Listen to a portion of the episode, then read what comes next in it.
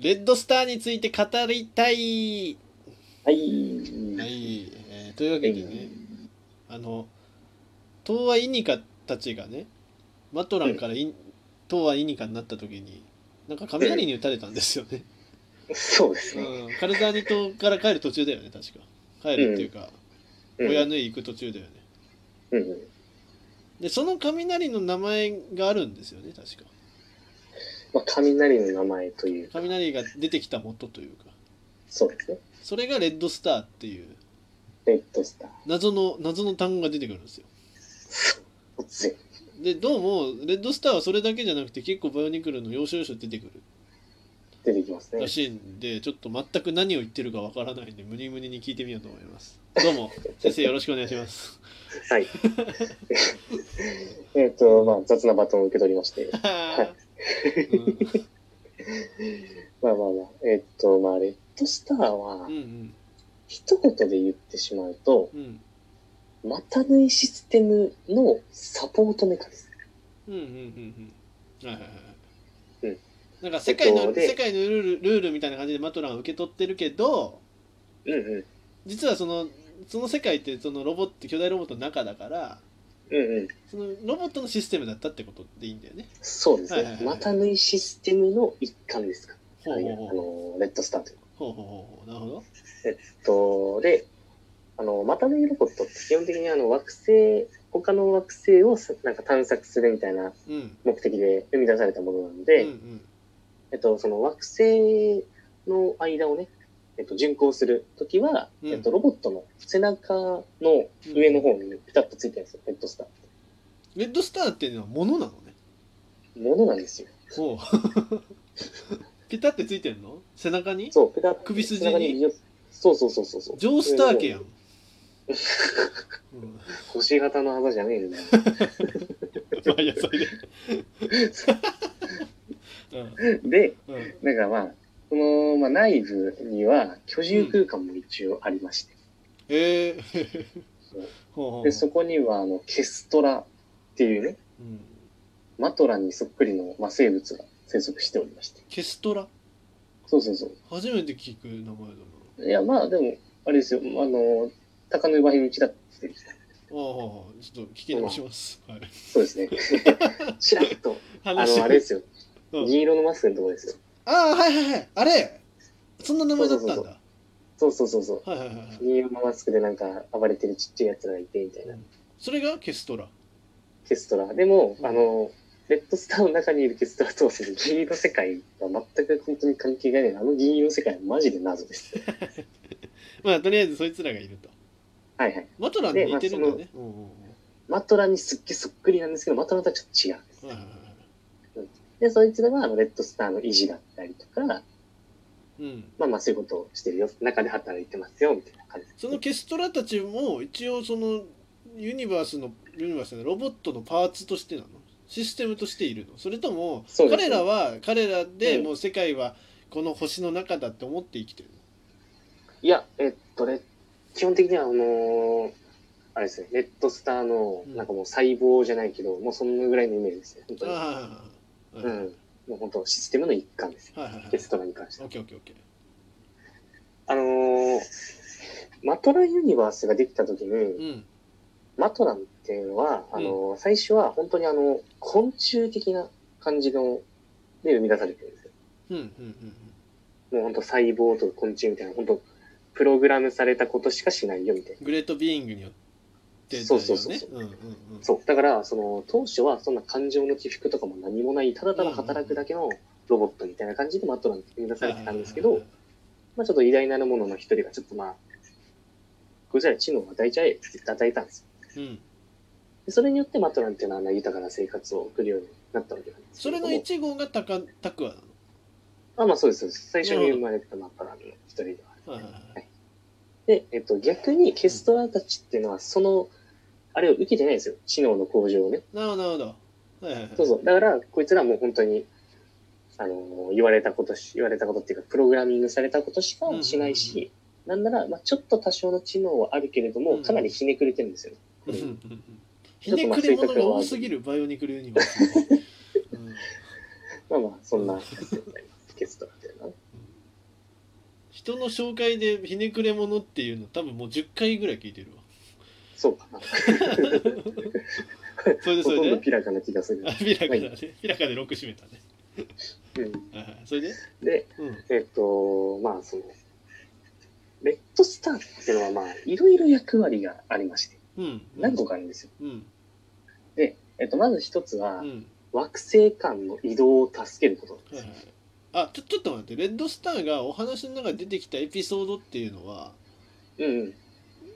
そのイニカ以外になんか今あ後で説明するもしかしてああ、えっと、ああ、りますあります。これから。はいじはいゃああオッケーオッケーじゃあじゃあ聞くわはいはいえっと、まあまあ、その惑星の移動を助けるぞと。うんうんレッドスターっていうのはですね、うんあの、エネルギープロトデルミスを使った、うんあの、無限動力源が搭載されておりました。うんおおすげえそう。だ S2 か機ら、関だあんうんそうそうそうう。んだから、すげえちっちゃいんですけど、うんどちらかというとね、また縫いロボットと同じぐらいのエネルギー出力を持ってるんですよ。あんなちっちゃい。危ねそう。え危ねだから、この強大なエネルギーを背中からまた縫いロボットに供給することえ、でうんなるほどなあるのほど推進力の助けにするわけですはいはいはねい。また縫いロボットから発せられる。はいはいはいでも、あの、出力は確かに高いんですけど、うんうんあのーガンダムのバーニアみたいなものではありません。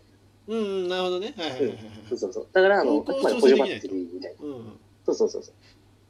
まあ、燃料タンクじゃない、補助バはいッはいテリはーい。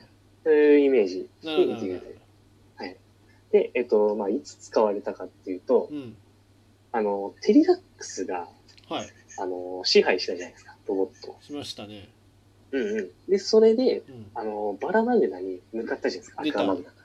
移動したやつねそうそう。で、うんその移動するときにレッドスター使って移動してます。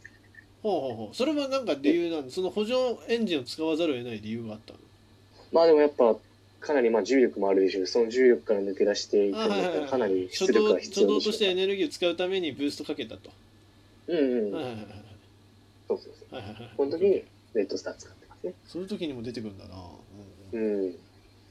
まああとは実際にあの、あれですよ。本当に、また縫いが眠る前とかに、うんうんこういろんな星とかをね、こう行き来してた時ももちろん使ってたりしはいはいはまいす。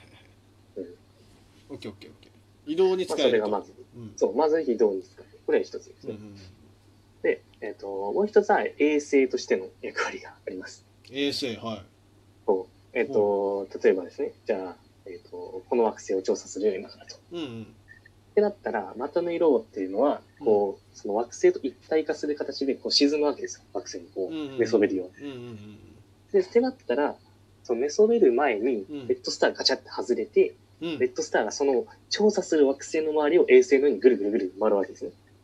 はあはあはあはあなるほどねうんすごっうん。規模すごいだからうんあの、アクアマグナの周りずっとぐるぐるしてたんですけど。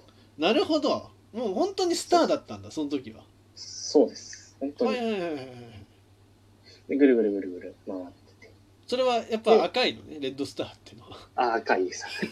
赤 い。バカみたいなだからしちゃった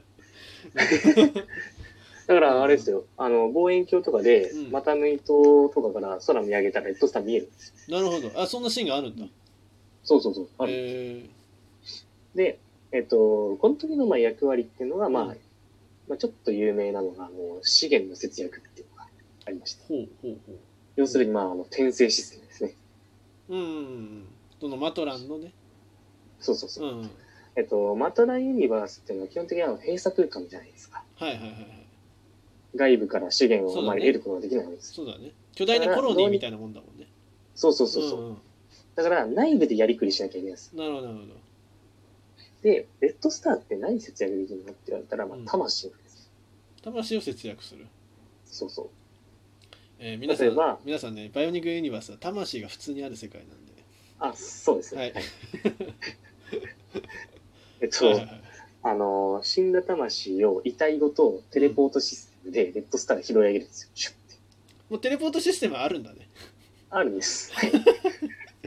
でマトランとかが死ぬとレッドスターに一時保留されます。シュンって移されるんだそう。魂ごとそうそうそうそ魂も肉体もどっちもう。うん。もう両方。はいはいはいはいオッケーオッケで、ここで言う魂っていうのは、あの、うん人工知能みたいな AI みたいな感じだと思っていただーいたらうんうんうんうんうんあの、まあ、メモリーカードみたいなのあるんですよ。うんうん頭のうんうん中、あいつら。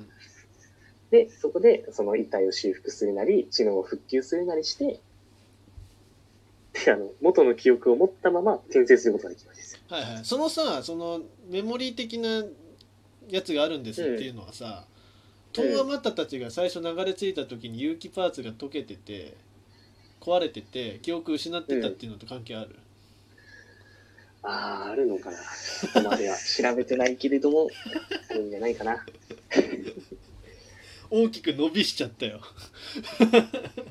ああ、肩伸ばして。オッケーオッケーそれでそれそれであとあと1分半ぐらい続きあまあね続くね,、これは2だねううんん、まあ大丈夫大丈はいは夫。いで、まあそれでう、ん、その、この元の記憶を持ったままっていうところで、うん、そうだその話さだっき言った通り、あの、マトランって、本当あの、昆虫とか、プログラミングされた通りにしか動かないよううんうにんできてるうんはずだったんですけうど、んうんはずだった状態で作ってるわけですよ。うんレッドスターも。だかはいはいらは、い記憶持ったまま帰るんですけど、うんそしたら、知能高い知能持ってるから、あれうんこれ作詞なのあれみたいな。確かになるなるなるちょっ びっくりすと、ちょるっとなんか、そうそう、ちょっとびっくりしちゃうはいみたいなこともあったと。のことです。あ実際あったんだそういう事故はあったそうです。ってことはもうマトランの世界の死生観おかしくなっちゃうけどねおかしくなってるとか。えー、あ面白い、うん。うんじゃあちょっとちょっとあのあれだけどそのあと30秒なんで、ちょっとさっきの「また」の話「とはまた」の話なんだけどうん。記憶を失ってたのはいいんだよね確かもう失ってました。失ってたんだよね、う。うんん、なんか思ってたより開封に時間かかっちゃったんだよね「とはまた」たちってキャニスターから出てくるのにああ、そうですなそれが関係してたと思うんでちょっと今度、えーまたねムニムニから伺おうと思います そうですね。よろしくじじゃあ続きますよ。はいはい。はーい。はい